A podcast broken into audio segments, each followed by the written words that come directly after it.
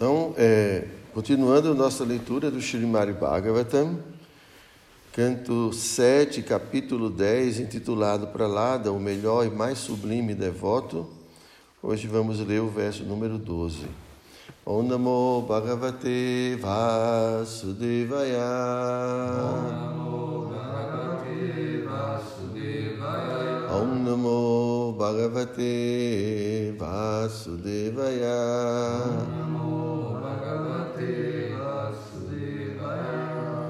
ॐ नमो भगवते वासुदेवाय।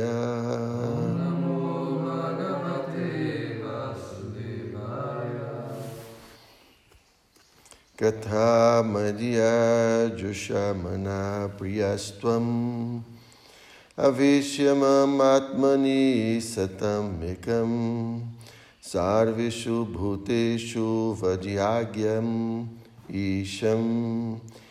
Vadhyagyam Isham Yajashva Yogena Chakarmahinvam.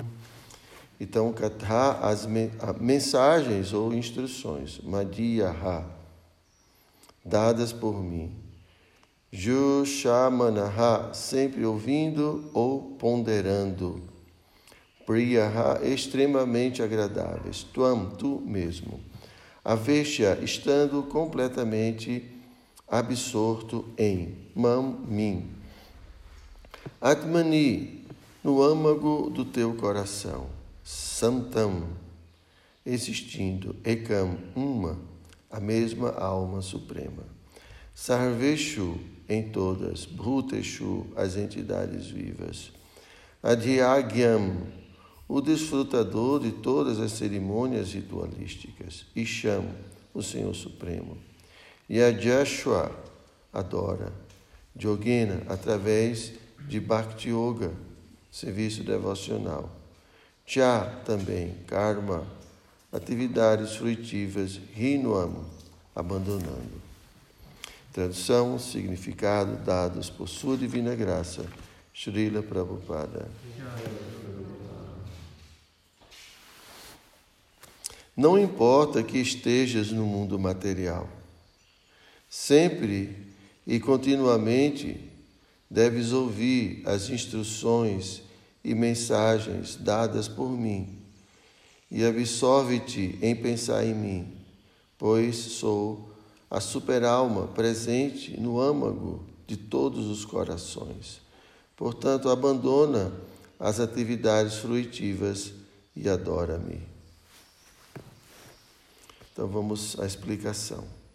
Quando um devoto torna-se materialmente muito opulento, ninguém deve pensar que ele está desfrutando do resultado de suas atividades fruitivas. Neste mundo material, o devoto usa todas as opulências materiais para servir ao Senhor, porque, como o próprio Senhor aconselha, ele planeja como prestar serviço ao Senhor com essas opulências. Toda opulência material que acaso possua, ele utiliza para expandir as glórias e o serviço ao Senhor. O devoto jamais executa alguma cerimônia ritualística ou fruitiva para então desfrutar dos resultados do karma. Ao contrário, ele sabe que karma, kanda, destina-se aos homens menos inteligentes. Em seu prêmio Bhakti Chandrika, Narottam Das Thakur diz que Karma Kanda, Jnana Kanda, Kevala, Vishera, Bhanda, tanto Karma Kanda quanto Jnana Kanda, atividades frutivas, especulação acerca do Senhor Supremo, são como taças de veneno.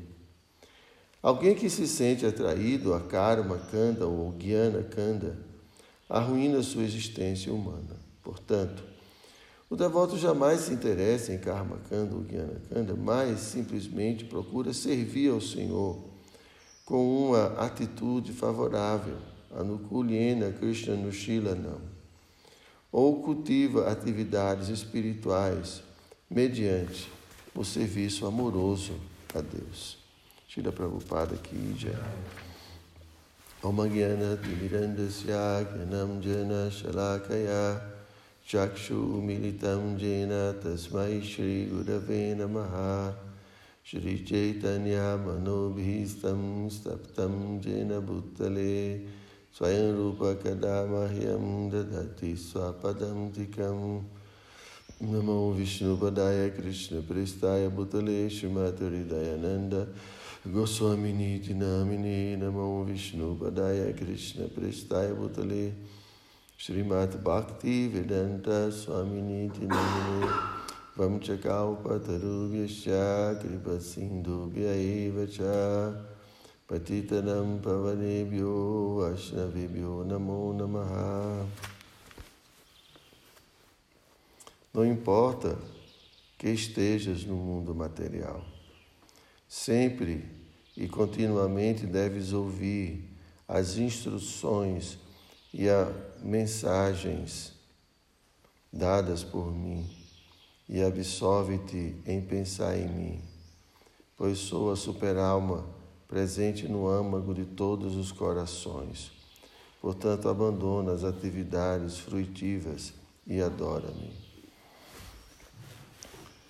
Então, aqui o senhor Nrisimhadeva, entende? é, tem essa imagem que tem aqui na frente?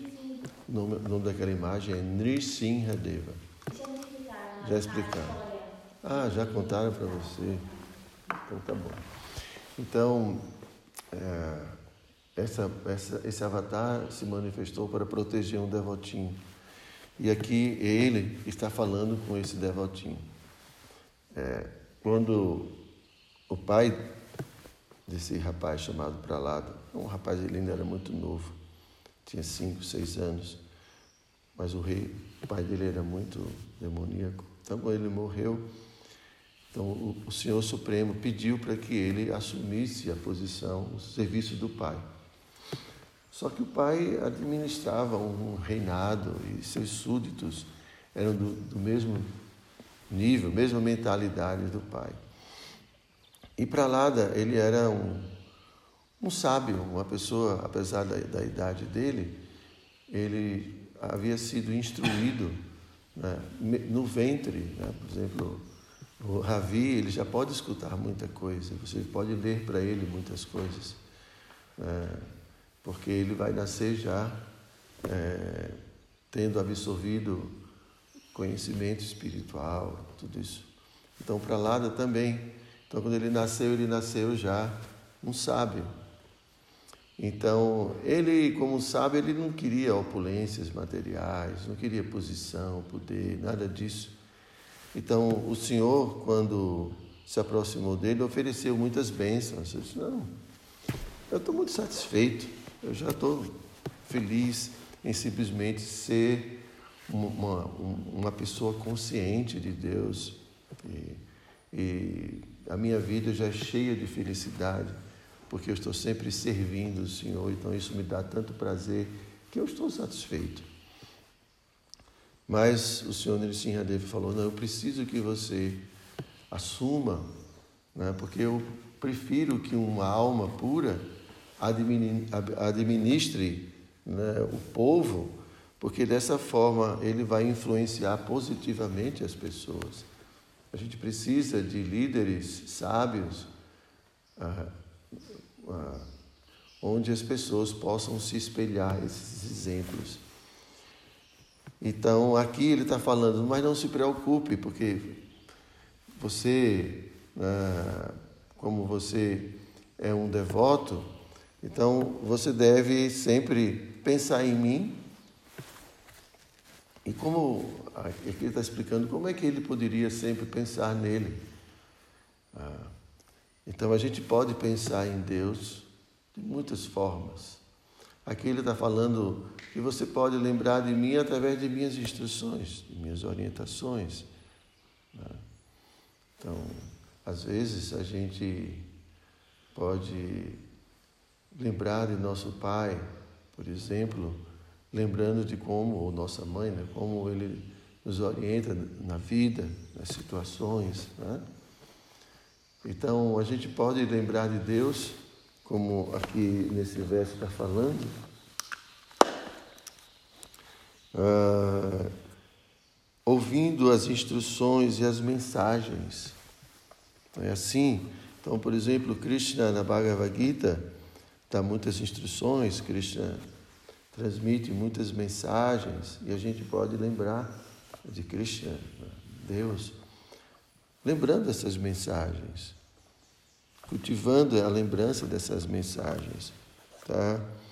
E dessa forma a gente pode sempre ah, pensar em Deus, porque esse Ser Supremo ele está dentro e está fora de tudo. Por isso que ele é né, onipenetrante. Onipenetrante significa que ele penetra tudo. Sabia que Cristo está no seu coração? Você fala com ele? O que, que ele diz para você quando você conversa com ele? Hum? Você não lembra? Mas Cristo é uma pessoa tão importante, você não lembra as coisas que ele diz para você? Hum? Porque ele fala quando ela está dormindo. Ah, só quando você está dormindo. Tá bom, tá certo. Então, é essa voz da consciência né, que nos acompanha. O ponto é que a gente não dá muita atenção à voz da consciência. Mas essa consciência é, essa, é esse ser supremo que está orientando a nossa vida. Então a gente pode se conectar com esse ser supremo. E, e assim se sentir seguro, se sentir ah, mais tranquilo dentro desse mundo material. Porque quando a gente está acompanhado de alguém tão importante, é, quando você está junto do seu pai, você não tem medo, tem? Mais ou menos. Como é que é isso? Você tem medo de quê? Seu pai não protege você, não? Você está com seu pai, aparece um cachorro, você vai ter medo? Não. Não, porque seu pai vai proteger você do cachorro. Ah, você não tem medo de cachorro. Muito bem, você tem medo de quem então? Hum? De barata. E você acha que seu pai tem medo de barata? Ele vai proteger você da barata? Não? Ele vai deixar a barata subir em você? Então, ele vai proteger você, não vai? Aí você fica tranquila, porque seu pai está tá junto de você. Papai, aqui uma barata, papai. Pronto, resolveu o problema, não foi? então também é assim, né? quando a gente sente a, a presença de Deus e, e a gente confia nessa pessoa suprema, porque a gente sabe que tudo que ela faz é de fato para o nosso bem, né? ele é um bem querente, então a alma fica tranquila. A alma fica, se sente confiante. É. Então, e aqui ele termina falando, portanto, abandona as atividades fruitivas e adora-me. Aqui não, aqui Pará está explicando que se a gente vê um devoto realmente avançado, é, envolto em muita opulência, em muita riqueza, se o devoto de fato é um devoto avançado, a gente deve entender que, esse, que essa pessoa está utilizando todas as, essas opulências para servir a Deus. Porque não é que seja condenado, condenável alguém ter opulência. Depende é, do uso que você faz dessas opulências. Né? Então, se você utiliza sua opulência para servir a Deus, qual é o problema de você ter opulência? Mas se é, você usa suas opulências para é, explorar esse mundo, explorar as pessoas, é, esse prazer egoísta, então você está se destruindo. Então, então não é esse é o, o conceito de renúncia na nossa cultura, a gente tem um conceito de renúncia diferente do que em geral as pessoas entendem de renúncia. Renúncia não é abandonar as coisas. Renúncia é utilizar as coisas não para si, né, seus interesses egoístas, mas utilizar tudo para Deus. É. Volto sempre conta uma história, Prabhupada contava uma história de um yogi que dizia que era muito desapegado, então ele não pegava em dinheiro de jeito nenhum. Então se alguém iria oferecer alguma coisa para ele, ele, ele ficava com as mãos assim. Mas tinha um servo do lado dele que aceitava as doações, mas ele mesmo não tocava em dinheiro. Aí Prabhupada falava, você é um tolo, eu fico com minhas mãos assim, ó, e podem me dar. Porque eu sei que o que, que vão me dar nunca vai ser meu de verdade. Simplesmente eu vou aceitar e eu vou imediatamente usar para Deus. Mas uma pessoa que rejeita é porque pensa que pode se tornar o proprietário disso. Mas quem tem um conceito de que nunca vai ser o proprietário, porque o proprietário é Deus, o proprietário de tudo, sabia? Sabia que esse, essa sua tiara né, pertence a Krishna? Hum, então tudo não é de Deus? Como é que é isso? Hein? Tudo é de Deus, muito bem. Então me dê para cá. Não, brincadeira. Tudo pertence a Cristo. Agora você está usando, porque você é uma devota, você está usando para Krishna, não é? Então, então esse é o conceito de Jukta Vairagya, né? é a renúncia conectada com a pessoa suprema. Então a gente pode usar esse mundo inteiro para dar prazer a Krishna.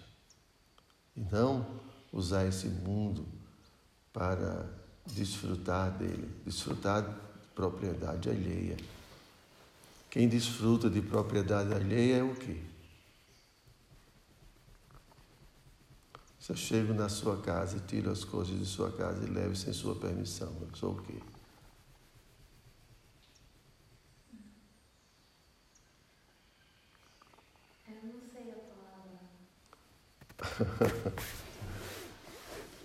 a gente chama de ladrão. Né? Roubar. Então, claro que todos nós temos nossa cota né? para nossa manutenção, saúde, tudo. Mas quando a gente começa a passar o limite da nossa cota, a gente está entrando na cota de outros. Por isso que há tanta desigualdade, né? Então aí a gente já passa a cometer um grande erro. A gente passa a ser, é uma palavra um pouco pesada, né? Falar que é um ladrão, mas ter essa consciência de que a gente está se apropriando inadequadamente. Né? Mesmo a natureza, a natureza pertence a Deus. E Ele oferece essa natureza é, é, para que nós possamos manter nosso corpo, mas tem um limite para tudo. A gente não pode. Então, a, na sociedade humana explora de uma forma descontrolada a natureza. Então, Prabhupada está falando aqui, se você vê um, uma pessoa, realmente um devoto avançado, é, em meio à opulência, é, isso não significa que ele está usando essa opulência para o seu prazer. É, Prabhupada mesmo, ele viajava pelo mundo todo pregando, né? E muitas vezes ele chegava em lugares e os devotos ofereciam o melhor para ele. Mas tudo era utilizado única e exclusivamente para o prazer do Supremo. Tem uma historinha, Prabhupada chegou determinado lugar nos Estados Unidos e ia comprar uma propriedade para fazer um templo essa propriedade. Então ele se aproximou, uma propriedade muito grande, tudo. E ele se aproximou do dono da propriedade que estava vendendo junto com o, cara da imobiliária, né? Como é que a gente fala? Corretor. Corretor. E o corretor todo feliz que ia ganhar um, um trocadinho, né? Aí Prabhupada chegou para o dono e falou assim, nós somos monges, por que, que você não dá essa propriedade para a gente? É, nós estamos dedicados a pregar a consciência de Deus. E o corretor ficou com os olhos desse tamanho já, né? ia perder a comissão dele e tudo. Aí eu mas, mas eu não posso. E, né? Aí o, dono falou, tudo bem, eu vou fazer um preço melhor para você. Aí baixou bastante o preço. Aí Prabhupada olhou para dois devotos que estavam. Um era um filho de, do, do Henry Ford, né? Tinha um milionário, e uma outra devota que também tinha muito dinheiro. Vocês podem comprar? Aí os devotos compraram, né? Aí Prabhupada no final falou assim: um minuto atrás eu não tinha nenhum tostão, né? um minuto depois eu era milionário e agora eu não tenho nenhum tostão. Aí Prabhupada né? Comprou a propriedade e deixou para os devotos usarem, né? Então é assim, é, é, os recursos são dados e, e a gente precisa ter inteligência de usar todos esses recursos da natureza e mesmo os recursos do corpo que a gente tem, porque a gente tem inteligência, né? a gente tem força, a gente tem habilidades. Por que usar tudo isso né? Para tentar um tipo de felicidade que a gente já sabe que não é possível alcançar? Isso não é inteligente. Então a gente tem que usar os recursos, as capacidades que a gente tem para propósitos superiores. E não desperdiçar tudo isso inutilmente. Porque a felicidade sensorial, ela está disponível até mesmo para os cães, para os animais isso não, não tem nada de superior. Viver para os sentidos é viver uma vida instintiva, disposta para qualquer ser mais insignificante. Então, nós somos dotados de inteligência, de capacidade para entender que todas essas coisas são muito superficiais, que tem algo muito mais importante para a gente muito mais importante. Então, poder viver dedicando né, tudo o que nós temos para propósito superior da vida, para nos ajudar a crescer espiritualmente e ajudar os outros a crescerem espiritualmente. Isso é inteligência. Né? Então, um devoto realmente esclarecido, mesmo que, que alguém ofereça todas as opulências, ele vai utilizar tudo para a satisfação da pessoa suprema. Essa é a fórmula da felicidade que a gente precisa aprender. É. Então, é isso o que o, que o verso está falando, né? a gente pode se manter sempre lembrando da pessoa suprema e dessa forma estar protegido, é, inclusive dessa luxúria, protegido dessa propensão de explorar o mundo, explorar as pessoas para os nossos interesses egoístas. Porque a gente se mantém tão satisfeito, tão pleno dentro de si, que como para lá do Maharaj, não queria absolutamente mais nada, porque está feliz. Barriguinha cheia, coração contente, né? Não tem esse ditado, né? Fala. Depois de uma mega feijoada, você comeu a feijoada ontem? Depois de uma feijoada não cabe mais nada, né? A gente fica satisfeito, fica pleno. Então, depois de cantar 16 voltas de japa, né, Fechá-la, a gente fica satisfeito, não fica? Às vezes, né? Às vezes não fica. Nossa meditação fica, deixa a desejar. Aí a gente fica fica vazio, aí vai ter que preencher com alguma coisa. Aí vai na lanchonete, pega uma pizza, vai tentar ser feliz com pizza, aí vai engordando, vai engordando, vai se acomodando. Vai tentar a felicidade com outras coisas, porque fica tá vazio. Então a gente tem que encher o coração né, com essa felicidade espiritual, transcendental. E aí a gente fica pronto, fica feliz. Não quer mais nada. Mesmo que Deus ofereça o que há de mais. Porque é isso mesmo, para fala isso. Né? É, é, essa felicidade é tão poderosa, tão poderosa, que mesmo uma pessoa muito simples, ela consegue um estado de consciência que ela, ela rejeita qualquer proposta nesse mundo material. Isso é o poder da consciência divina, consciência de Deus, a gente chama consciência de Krishna. A gente vê muitas passagens na literatura assim que Deus oferece tudo. Não estou interessado. Primeiro para um devoto, né? Se Cristo chegar para você oferecendo uma porção de coisas, mesmo agora, é uma, é uma mansão. Eu quero para vender e depois usar, né? Ou então para fazer. Então, assim, o devoto chega um momento que, por mais que Deus ofereça tudo, ele, ele tem algo, ele tem um propósito tão elevado que as outras coisas se tornam muito banais.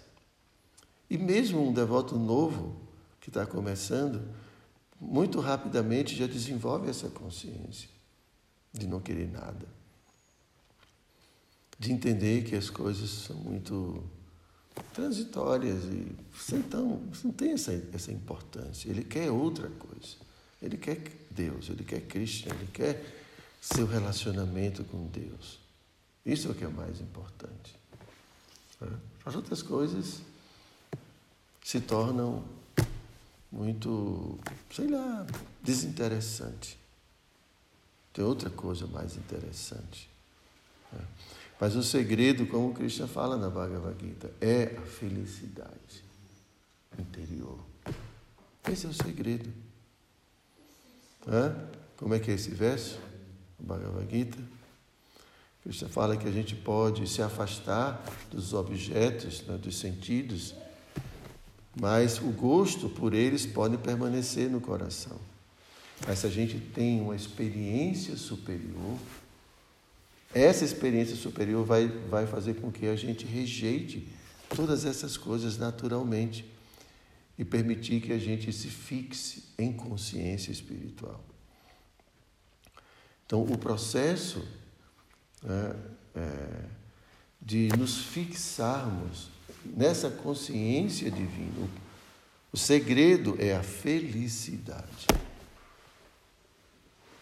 Tem que ter um gosto maior. Se não tem, a gente vai procurar na pizza.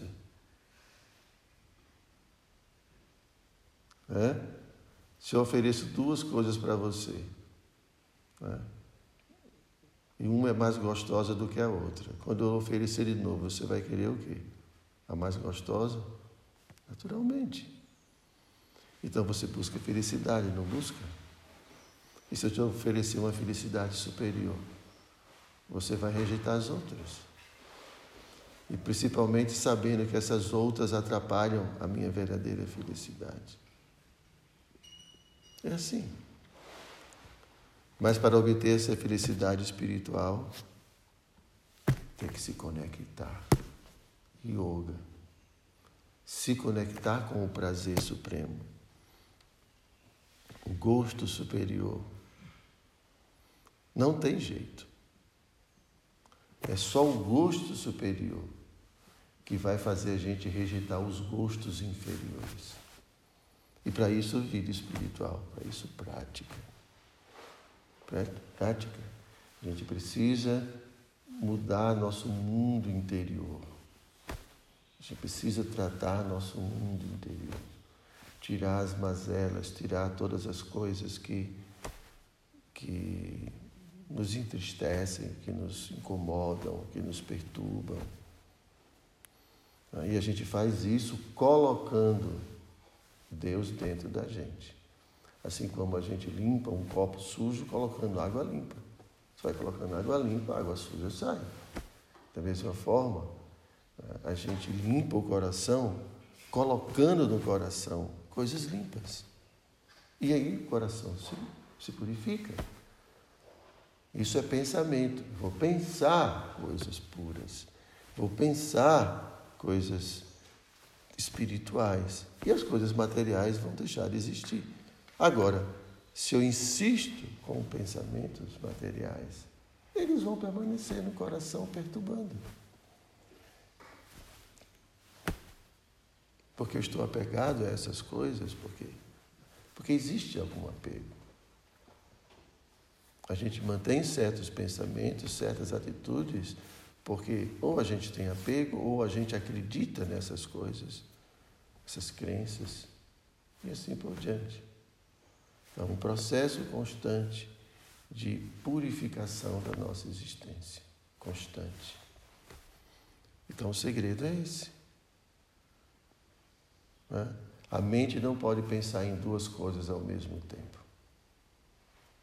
Então você escolhe no que você quer pensar.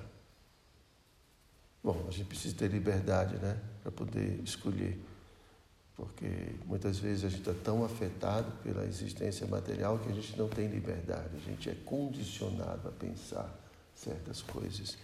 E, por isso, ficamos submetidos a essas coisas. Então, a gente tem, a gente tem um livre-arbítrio né, para escolher no que pensar. E se a gente pensar em coisas puras, em coisas espirituais, com certeza a gente vai ter paz, a gente vai ter felicidade. Ok? Vocês têm alguma pergunta?